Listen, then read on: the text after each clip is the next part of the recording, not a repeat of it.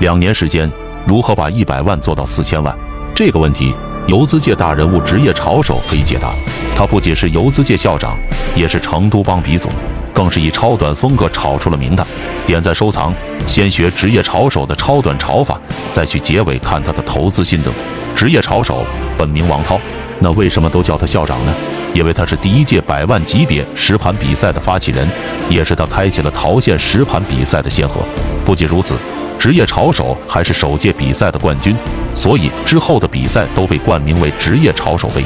而且职业炒手不仅自己炒股赚钱，还带着别人一起炒，收了一帮徒弟，成立了赫赫有名的成都帮。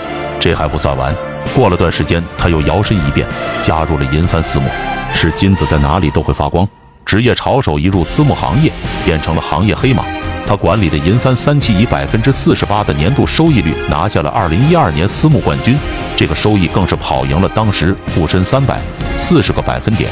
不过名声大噪后不久，职业炒手就自己单干了，低调业余事。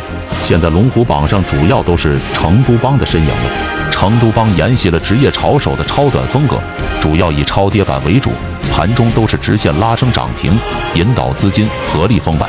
来看看成都帮近期的经典操作。第一枪，中瑞股份，今年七月十三号买入中瑞股份一千九百二十七万，当天同时卖出七百八十二万，当日股票就涨停。第二天七月十四号卖出一千四百六十六万，当天股票继续涨停。这一波操作获利丰厚。第二枪，华谊兄弟，今年六月二十七日买入华谊兄弟三千五百零九万，盘中点火，直线拉涨停，然后盘整了两天。第三天，股价继续拉升，盘中最高涨幅接近百分之二十。这一枪可以说风格更加彪悍凌厉了，狠狠的大赚了一笔。总的来说呢，不管是成都帮还是职业炒手，玩的都是超短风格，都把超跌板风格做到了极致。最后，赠上职业炒手的五条投资心得给大家，记得点赞收藏起来学习。第一，短线炒手第一原则，若是不做，若是行情中看得懂，也未必做得对。不操作就是最好的操作。第二，必须抓住主流热点，招招不离主流热点，这是做短线的精髓。非主流热点不要看，不要买。第三，必须把握住大盘否极泰来的临界点作为出击的时间，这点最为重要，必须借大盘的事。